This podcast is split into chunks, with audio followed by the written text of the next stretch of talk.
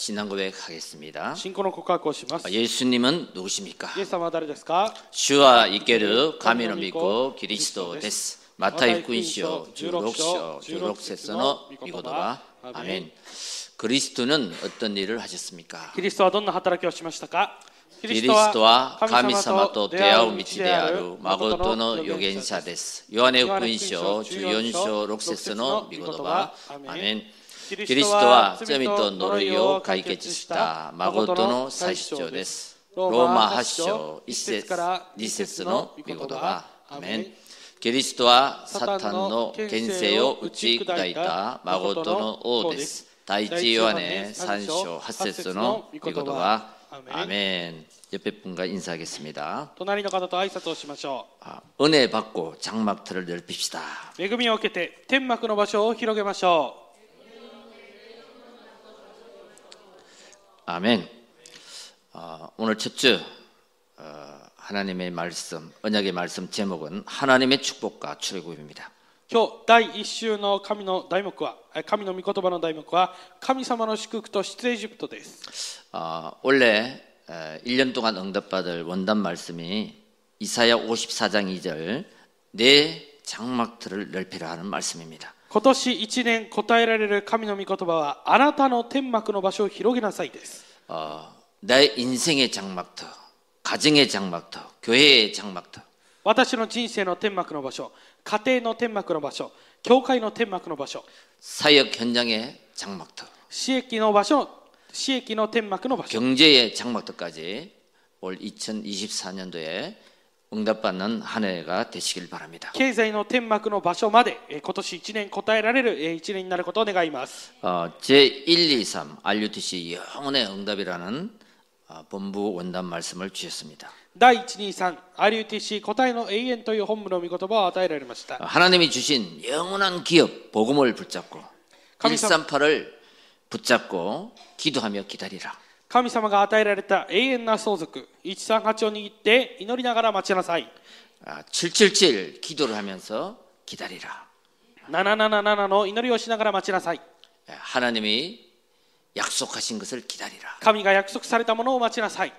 자, 그리고 여러분 영원한 작품 そして永遠な作品。 아, 금토일 시대 세 가지 뜰입니다. 金土日時代3つの庭です 하나님이 주신 거 정확한 언약을 붙잡고 집중하라.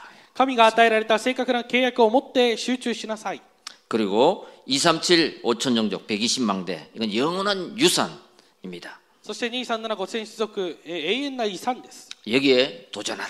そこにえー挑戦をしなさい 자, 우리 교회가 2024년 또 MPO와 플랫폼 이 장막터 교회 장막터 세 가지 뜰을 준비하고 있습니다. 我が教会が2024年度3つの庭えーこのあ新しい天幕の場所を用意しています 여러분 이 언약을 붙잡고 2024년도에 영원한 작품을 함께 만들어가고 남기는 한 해가 되시길 바랍니다. この契約を握って永遠な作品を作って残す1年になることを願います 어, 우리 지난 해는 창세기서를 우리 마치고요. 去年は創世記を継続見てそれを終えて 어, 오늘부터 출애굽기 강해가 됩니다. 今日より出エジプトの講義が始まります 여러분 출애굽기가 창세기 후속편입니다. 出エジプトというのは創世記の後続編です 창세기의 결론이 나의 결론이 결론으로 언약이 어, 언약을 붙잡길 바랍니다. 漱石の結論を私の結論として契約として握ることを願います 출애굽기의 역사는 창세기의 바탕으로 이어지기 때문입니다. 漱石の歴史というのは漱石を土台にしてえー書かれています 하나님께서 이스라엘 백성을 애굽에서 가나안 땅으로 인도하여 낸 기록입니다. 神様がイスラエルをエジプトの、えーエジプトの地からカナンの地に導いた内容を記録しました 그래서 출애굽이라고 한 것입니다. だから出エジプトというわけです 자, 우리가 아, 이 언약을 붙잡고 私たちがこの契約を 많은 握って 사람을 복음으로 해박시키며 답을 주며 多くの人々を解放して答えを与えて 또 인도해내는 그런 2024년 되시기를 주의 이름으로 축원드립니다. 導いていく一年になることを主の皆によって願います 첫 번째입니다. 一つ目です 하나님의 축복입니다. 神様の祝福です 아, 1절부터 우리 에,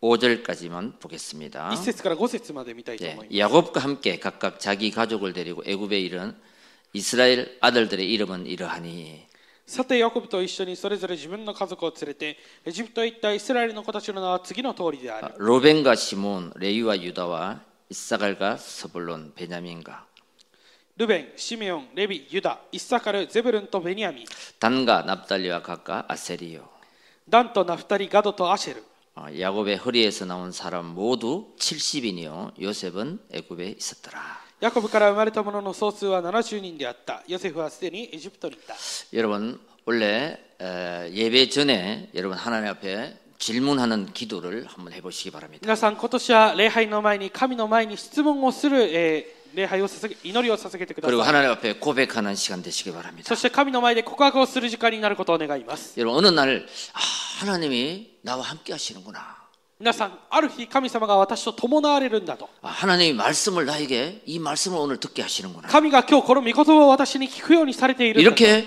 응답하시는구나 このように答えられているんだ 나를 이렇게 축복하시구나 私をこのように祝福されているんだと 이게 잠깐만 소통되면요 これが少しでも疎通ができれば 그게 나를 행복하게 만들어줍니다 それが私を幸せにしてください 아, 하나님이 나를 이렇게 축복하시고 계시는구나 神様が私をこのように祝福してくださってい 이거 る 확실히 깨달으면 확실하게 행복해집니다 確実に悟れば確実に幸せになります 그래서 하나님 앞에 질문해야 돼요 ですから神の前に質問をしなければなり 하나님 ません 오늘 나에게 성취될 말씀을 주옵소서 今日私に成就される御言葉を与えてください 오늘 내 문제에 답을 찾는 예배가 되게 하옵소서 今日私の問題に答えを見つけるえー答えを与えてください 나를 향한 하나님의 계획을 발견하는 시간 되게 하옵소서 私に向かった神の計画を発見する時間になるようにしてください 질문에는 반드시 답이 있습니다 質問には必ず答えがあります 하나님의 답을 강단을 통해서 여러분에게 허락할 줄 믿습니다 神様の答えはえー講談を通して皆さんに許し与えられることを信じます 어,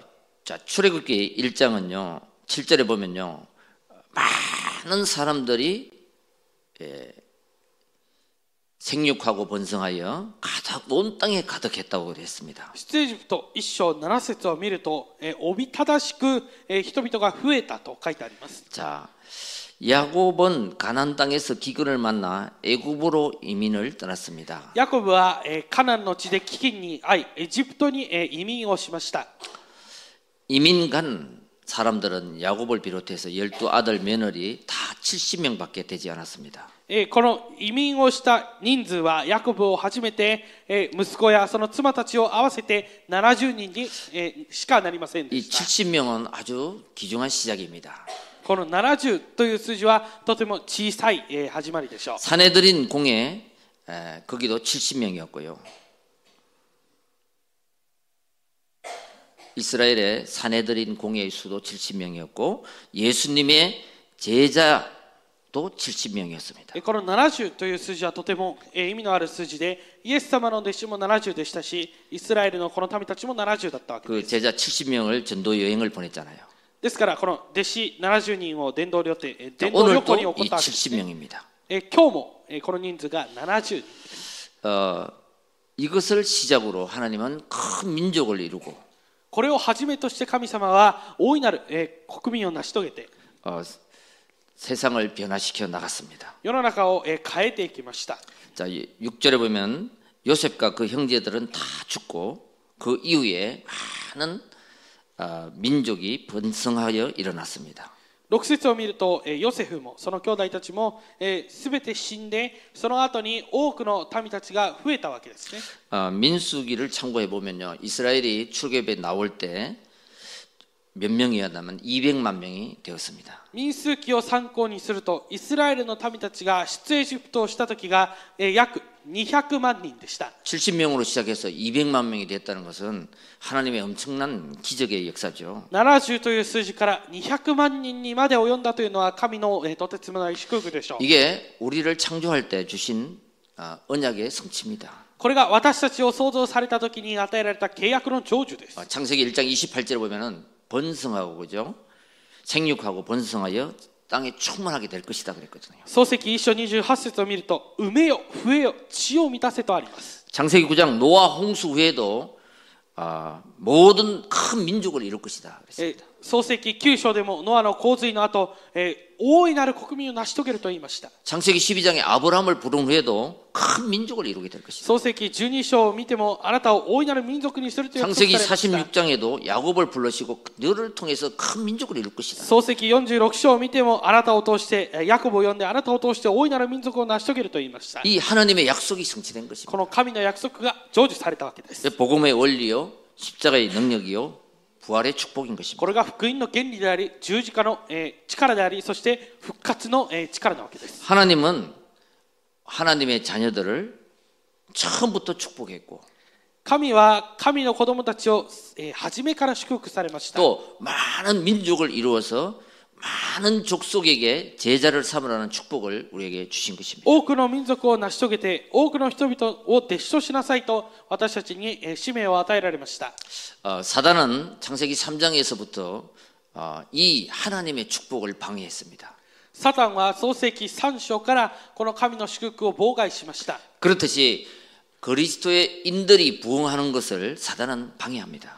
同じようにこのキリストの皆によって、えーキリストの皆が広まることをサタンは妨害します 이스라엘 민족이 이렇게 막 민족이 늘어나니까 이 사단의 방해가 심했습니다. このえーイスラエルの民たちがとてもとても増えていくのでサタンの妨害がとてもひどかったわけです 두 번째로 보시면요. 二つ目を見ると 사단의 방해입니다.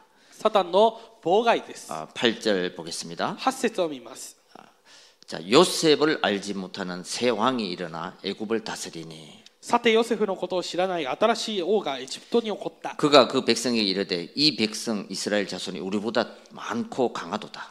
彼は民に言った身をイスラエルの民は我々我々よりも多くまた強い 자, 우리가 10절입니다. 그들에게 대하여 지혜롭게 하자. 두렵건대 그들이 더 많게 되면 전쟁이 일어날 때 우리를 대적과 합하여 さあ彼らを賢く取り扱おう彼らが多くなりいざ戦いという時に敵側について我々と戦いこの地から出ていくといけないから 우리와 싸우고 이 땅에서 나갈까 하노라.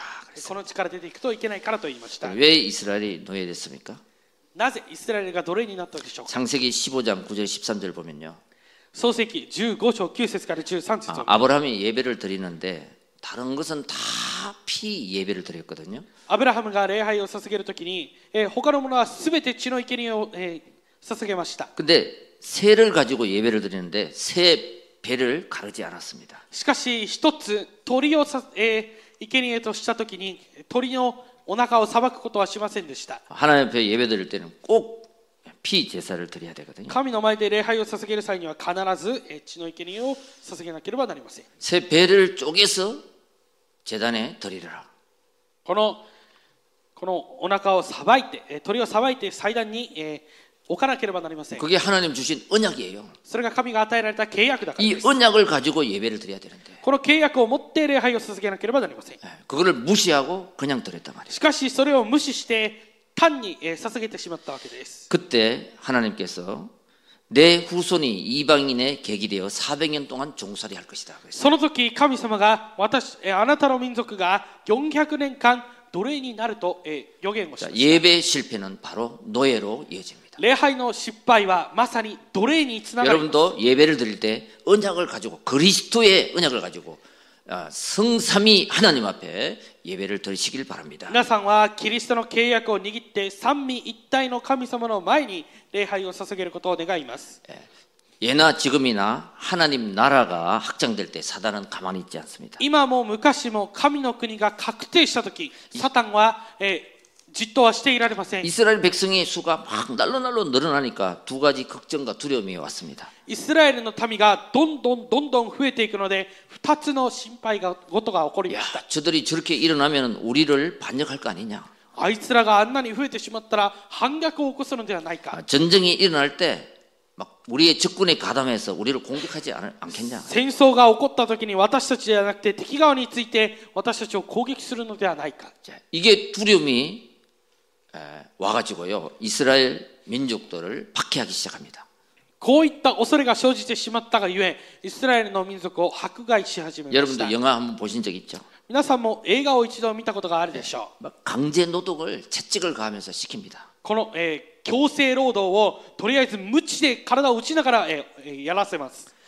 어, 바로를 위해서 막 큰 아, 성을 쌓게 되죠. パロのために大きなピラミッドを建てて 잔혹하게 괴롭히고 괴롭혔습니다. それで、えー強制的にとても苦しめて苦しめたわけです。 그러면 그럴수록 이스라엘 백성은 더욱더 번성하고 강해졌습니다. しかし、そうすればそうするほど、もっとイスラエルの民は強く増えてしまったわけです。 예, 이스라엘 남자들을 노역을 막 시키고 어, 힘든 일을 막 시키니까 이 남자들이 힘이 더 좋아졌습니다. イスラエルの男たちに強制労働をさせて、力仕事をやらせたので、イスラエルの、えー男たちはどんどんどんどん、えー筋肉が増えて力が強くなっていったわけです。 이 돌멩이 큰 걸 가지고 막 그죠?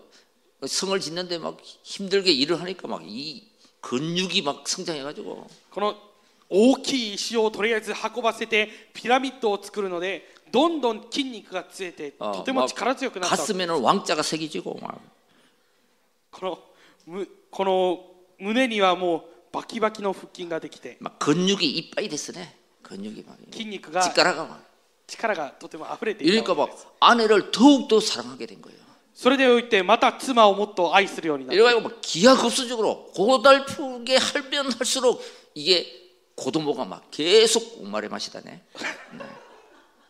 ですからこの苦しめて苦しめるほどどんどんどんどん子供が生まれてしまったわけですね 어, 기독교 역사는 핍박을 먹고 자란다 그런 말이 있습니다. キリスト教の歴史は迫害を得て食って暮らすという言葉があります 예, 핍박을 통해서 우리를 괴롭히고 어, 죽이려고 했지만 더 하나님은 역사를 예, 하셨습니다. 迫害を通して私たちを苦しめて、えー苦しめてきましたが神の働きはさらに大きくなったわけです 어, 초대교회가 핍박을 받자 그죠? 그 흩어진 자들이 모여서 안디옥 교회가 세워지잖아요. 初代教会が迫害を受けて散らされた者たちが集まりそしてアンテオケ教会がアンテオケ教会が立たされました 그 초대교회 사람들이 안디옥 교회로 사마리아 그죠? 아, 유럽 저 로마까지 막 복음화되는 역사가 일어났어요. そのアンテオケ教会の人々を通してサマリアヨーロッパそしてあのローマまで福音化される働きが起こったわけです 자, 우리는 사단의 역사 속에 속지만 않으면 됩니다. 私たちは、えーこのサタンの働きに騙されなければ良いのです 14절에 보면 막 분주하게 만듭니다. 사단은 えー14節を見るとサタンはとりあえず何とかしてこれを防ごうとします、 많은 일을 시키고 막 정신없이 다른 것에 집중 못하도록 하는 거죠. えー多くの働きをえーさせて、えー何にも集中ができないようにさせるということなんです 자, 그래서요, 우리도 그렇지만 다른데 정신 빠져서 이 복음 운동, 주의 일을 못하도록 사단은 방해합니다. ですから私たちが他のところに気を、えー奪われてしまって集中ができないようになるわけですね。 여러분 요셉은 요셉이 총리로 있을 때는 정말 그 가족과 아, 민족들은 편하게 살았습니다. ヨセフが、えー、とそのエジプトの総理であった時はこの民族たちがとても楽に、えー平安に暮らしたわけです。 근데 요셉이 죽고 그죠? 나서 다른 총리가 됐단 말이에요. しかしヨセフが死んで他の総理が立たされたわけです。 그때부터 핍박이 가해진 것입니다. その時から、えー迫害がどんどんひどくなっていったわけです。 여러분 요셉은 자 총리 또 경영 이런 것은 잘했습니다. ヨセフは、えー政治やこういった経理といったものはとても上手に行いま 근데 した。 그 후손들이 창세기 3장 15절을 붙잡고 잘할 수 있도록 그런 후대를 세우지 못했습니다. しかし創世記3章15節の契約を握って育つことができるような広大の広大を立たせることができなかったわけです。 그래서 이스라엘 민족은 400년 동안 노예 생활을 하게 됩니다. ですからイスラエルの民族は400年もの間奴隷の生活を送るようになりました。 언약을 붙잡은 요셉 뒤에 또 제2의 요셉이 일어섰으면 契約の契約を握ったヨセフの後にまた第二のヨセフが起こったとするなら 예, 또 상황은 달라졌겠죠. 状況は異なったでしょう。 그래서 우리는 이 언약을 후대에게 진짜 영적 유산으로 전달해야 됩니다. ですから私たちは本当にこの契約を霊的な遺産として広大に伝えていかなければなりません。 자, 이렇게 해도 계속 아, 민족이 부흥이 되니까 このようにしてもなお民族がどんどんどんどん増えていくので 15절에 보면요. 15節を見ると 태어나는 남자 아이는 무조건 다 죽이라. 그래요.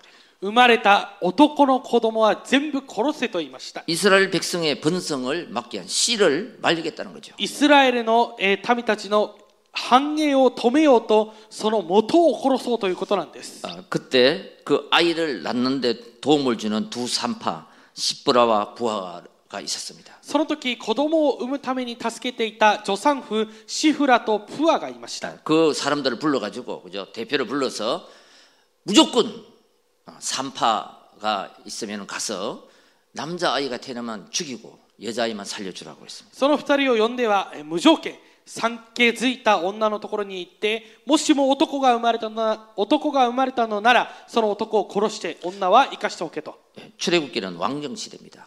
えー出エジプトは王族の時代です 왕의 말이 곧 법인 거예요.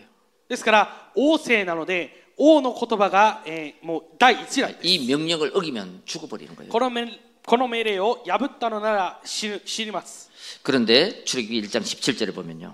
しかし出エジプト一章17節を見ると 이 산파들은 바로 왕의 명령을 명령보다 하나님을 두려워했다 그랬습니다. この助産婦二人はパロの命令よりも神を恐れたと書いてあります 그래가지고 남자 아이가 태어났는데 죽이지 않은 거예요. ですから男の子が生まれても殺さなかったわけです 다 살려준 겁니다. みんな生かしました 이러니까 그 소문이 왕에게 들어갔습니다. ですからその噂が王に入ったわけです 불러가지고 왜 안 죽였냐. その二人を呼んでなぜ殺さなかったのかと問いただしました 그러니까 19절에 얘기하죠.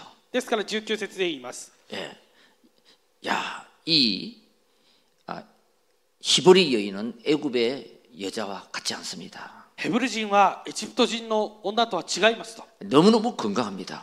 とてもとても健康です 이러니까 내가 아기를 받으러 막 달려갔더니 하나님 벌써 나버렸습니다. 이래. だから活力がありすぎて私たちが子供をなんとか受けようと言ったのにその前に産んでしまうのですと 그걸 어쩔 수 없습니다. ですからどうしようもありません 자, 이렇게 해서 남자 아이를 다 죽이려고 하는 그 정책이 실패하고 말죠. このようにしてこの男の子を殺すという政策は失敗をしました 자, 우리에게 주시는 이 메시지가 뭡니까? 私たちに与えているメッセージとは一体何でしょうか 사단은 너만 구원받아라. サタンはあなただけ救いを得なさい 영적 재생산을 하지 못하도록 하는 것입니다. 霊的な再生産を防ごうとするわけです 자, 우리는 237 자, 5천 종족 120망대를 위해서 도전해야 될 줄 믿습니다. 私たちは237 5000種族に挑戦しなければならないことを信じます 자, 이 믿음의 산파를 하나님은 쓰십니다. この信仰の助産婦を使ったわけです 아, 이 시대에 그 산파 어, 많은 사람을 살리고 살려주고 또 살리는 그런 저와 여러분 되시길 바랍니다. この時代の助産婦のように、えー多くの人々を生かし生かす私と皆さんになることを願います 어, 20절 21절에 보면요. 하나님이 그 산파들에게 은혜를 베풀었다 그랬습니다. 20, 20, 章20節と21節を見るとその助産婦を神様は祝福されました 어, 하나님을 경외하는 그 산파에게 그들의 집을 왕성케 하는 축복을 주셨습니다. 神を恐れた助産婦たちのその家を、えーとても栄えさせました 십보라라는 뜻은 아름답다, 빛나다 이런 뜻이거든요. シフラというのは美しく輝くという意味です 부화라는 뜻은 향기로운 꽃이라는 뜻입니다. プアというのはかぐわしい香りのある花という意味です 이 이름에 담긴 산파들의 이름처럼 이들은 인생은 아름답고 빛난 존재가 되었습니다. この名前に込められたように、えーこの助産婦たちの人生はとても栄えたわけです 또 향기로운 꽃처럼 귀하게 쓰임받는 믿음의 사람이었습니다. そしてかぐわしく香りのある花のように用いられる信仰の人々でした 여러분 어떤 사단의 전략에도 皆さんどんなサタンの戦略にも 예, 우리가 그 믿음만 가지고 있으면 私たちがその信仰さえ持っていれば 하나님은 우리를 통해서 하나님의 계획을 이루십니다. 神様は私たちを通して神様の計画を成し遂げてくださいます 로마서 8장 31절 보면 하나님이 우리를 위하시면 우리를 누가 대적하리요 그랬습니다. ローマ8章、えー20ローマ8章31節を見ると神が私たちの頭になれば誰が私たちを陥れようと言い 아, ます 하나님이 부르시고 하나님 택한 사람은 반드시 보호하신다는 거죠. 神様が選ばれた人は必ず保護される守られるということです 그래서 우리는 날마다 은혜의 보좌 앞으로 나가서 하나님의 은혜를 받는 저와 여러분 되시길 바랍니다. ですから私たちは常に神の御座の前に出て神の恵みを受ける 결론입니다 私の皆さんになることを願います 아, 結論です 출애굽의 이유는 뭡니까? 왜 하나님이 하나님의 사람들을 축복하십니까? 出エジプトの理由とは何でしょうかなぜ神様はこの民たちを祝福されたのでしょうか 가나안 땅 가라는 것입니다. カナンの地へ行けということです。 아, 가나안 땅으로 가라. カナンの地に行きなさい。 노예에서 해방시키는 이유입니다. 奴隷から解放させられた理由です。 아, 그 어려움에서 축복하는 이유입니다. その苦しみから祝福された理由です。 예, 여러분의 가나안 땅이 있어야 됩니다. 皆さんにカナンの地がなければなりませ 이 ん。 시대의 가나안 땅이 뭡니까? この時代のカナンの地とは一体何でしょ 237입니다. う ?237 カ国です。 5천 정종입니다. 5000種族、 120망대입니다. 120役割、 70인 제자입니다. 70人の弟子です。 그 가나안 땅을 가라는 겁니다. そのカナンの地に行きなさいということなんです。 그래서 하나님의 축복의 이유를 아, 우리가 바로 깨달아야 됩니다. ですから神の祝福の理由を私たちがまさに正しく知らなければなり 아, ません。 난 노예에서 해방되었으니까 私は奴隷から解放されたから、 나만 잘 살자. 私だけよく生 아, きよう。 그러라고 하나님 축복 주신 거 아니죠. そのために神様が祝福を与えられたのではありません。 자, 앞으로 우리에게 우리 교회에게 또 전개될 놀라운 하나님의 역사를 기대하면서요. これから私たちに我が教会に起こされる驚くべき神の働きに期待しながら 정말 올 한해는 나의 가후에서 탈출하고 本当に今年1年は私の過去から脱出して 나의 문제에서 해방을 받고 私の問題から解放されて 정말 그 나의 가난 땅을 향하여 가는 本当に私のカナダの地に向かって進む 또 그것을 준비하는 それを準備する 아, 그런 한 해의 에, 한 해가 되시길 바랍니다. そのような1年になることを願います 그 가나안 땅에 가서 나의 장막틀을 넓힐 그 디자인을 하면서 そのカナダの地に行って私の天幕の場所を広げるデザインをしながら 이 현장에서 세 가지 뜰을 통해서 この世の中で3つの庭を作り 120망대를 세우는 120櫓を建て 그 る 기도를 설계하면서 その祈りを設計しながら 오늘도 말씀을 편집하시기 바랍니다. 今日も御言葉を編集することを願います 여러분 출애굽을 통해서 바로 왕은 누굽니까? 皆さん、出エジプトの中でこのパロとは誰を示すでしょう 사단의 か 세력입니다. サタンの勢力です。 애굽은 무엇을 말합니까? エジプトは何を言うで 예, しょうか 세상을 말합니다. 世の中を言っています。 이스라엘은 무엇을 イ 말합니까? スラエルとは誰でしょうか 하나님 백성을 말합니다. 神の民を言っています。 이 하나님의 백성이 왜 이 세상에 애굽에 노예를 하냐 이거예요. この神の民がなぜエジプトに世の中に奴隷になっているのかということです。 그게 아브라함의 실수로 예배에 실패했기 때문인 것입니다. それがアブラハムの失敗、礼拝の失敗のためにそうなっているわけです。 요셉은 언약을 누렸지만 ヨセフは契約を味わいましたが、 그 후손은 그냥 대기돈이 예배만 드리는 거예요. その後代は適当に礼拝だけを捧げました。 창세기 3장의 영원한 언약 15절을 붙잡고 創世記3章の永遠な契約、15節を握って 우리 민족을 향한 하나님의 절대 계획을 놓쳐버린 거죠. 私たちの民族に向かった神様の絶対計画を逃してしまいました 자, 우리가 우리 후대가 이 영원한 언약 그리스도를 놓치게 될 때 私たちが私たちの後代がこの永遠な契約を逃す時 하나님의 자녀인데도 불구하고 세상에 종로로 타게 된다는 것입니다. 神の子供なのにもかかわらず世の中の奴隷になってしまいます 그래서 애굽에서 빠져나오는 비밀이 바로 6월절 어린 양의 피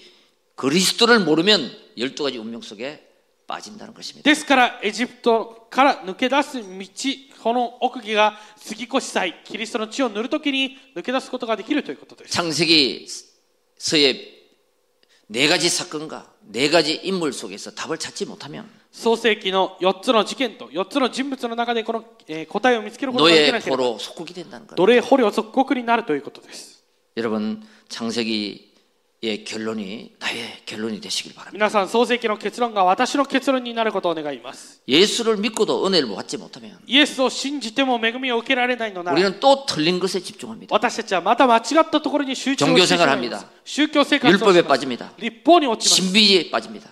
神秘に落ちます 사회주의합니다. 社会主義に落ちます 여러분 이렇게 하면은 불신자들에게 고통을 당한다는 사실을 꼭 기억하시기 바랍니다. このようになったら未信者たちに苦しめられることを必ず覚えておいてください 오직 복음, ただ福音 예.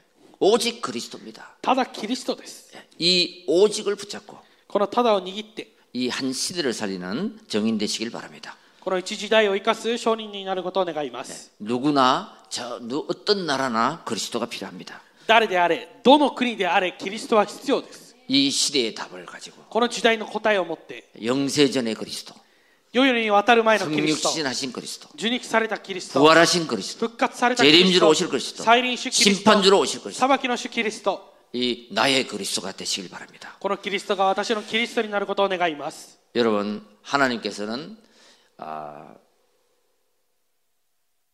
애굽에서 많은 민족을 부흥시켜서 神様はエジプトで多くの民族をし、えーリバイバルして、 거기서 출애굽해서 가나안 땅에 에, 가도록 인도하고 계시는 것입니다.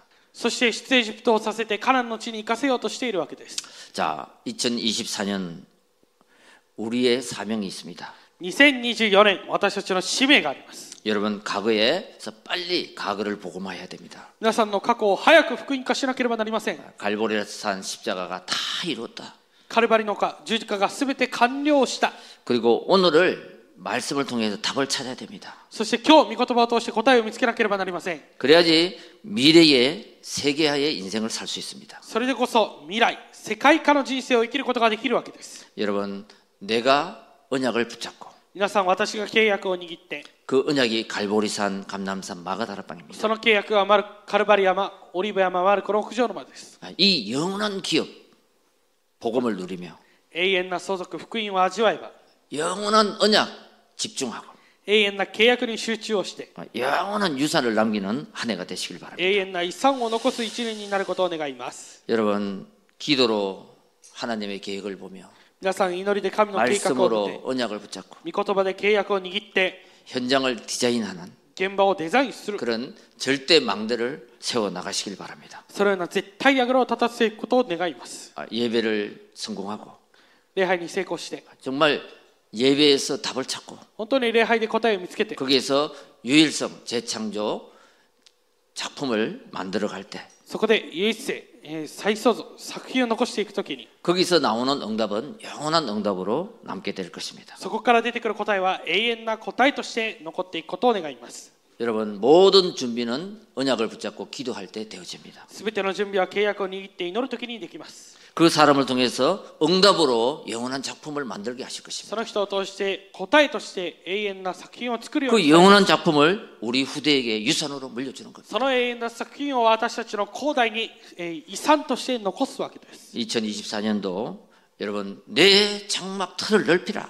2024年、あなたの天幕の場所を広げなさい。 아멘 하면서 매일매일 좁아졌던 그 장막 틀을 믿음의 장막 틀을 사역의 장막 틀을 넓히시는 여러분 되시길 바라고요. アーメンを答えながら皆さんの信仰の天幕の場所、私益の天幕の場所を広げる一年になることを願います。 지금까지는 육신을 향해 달려왔다면 今までは肉のために走ってきたのなら 원래는 영원한 것을 붙잡고 달려가는 今年は永遠なものにを握って走っていく 그 그런 한 해가 되시길 바랍니다. そのような一年になることを願います 그때 하나님께서 놀라운 응답의 문을 열어 주실 것을 믿고 확신하면서 달려가시길 바랍니다. その時神様が驚くべき答えを与えられることを確信して走ることを願います 기도하겠습니다. お祈りします 하나님 감사합니다. 神様感謝いたします 창조 때 약속하신 번성의 하나님의 축복을 創造の時に約束されたえー繁栄の神様の祝福を 믿음으로 붙잡고 信仰で握って 138의 오직으로 모든 장막틀을 넓혀 나가게 하옵소서. ただ138で全ての天幕の場所を広げるようにしてください 사단의 방해에 절대 속지 않게 하시고 サタンの妨害に必ず騙されないようにしてください777 기도로 영원한 기업을 상속받아 777の祈りで永遠な相続を得て 영원한 것에 집중하여 영원한 유산에 도전하는 한 해가 되게 하여 주옵소서. 永遠なところに集中して永遠な遺産を得る一年になるようにしてください 나의 과거, 나의 모든 문제에서 복음으로 완전 해병받고 私の過去私の問題から完全に解放を受けて 오늘을 탈출하여 기도로 누리며 今日から脱出して祈りで味わいながら237 5천전족 120망대의 정복자 인생이 되게 하여 주옵소서. 2375選手族120ヤグラのえー弟子のヤグラを立たせるように導いてください 우리 주 예수 그리스도 이름으로 기도드리옵나이다. 我が主イエスキリストの皆によってお祈りいたします 아멘.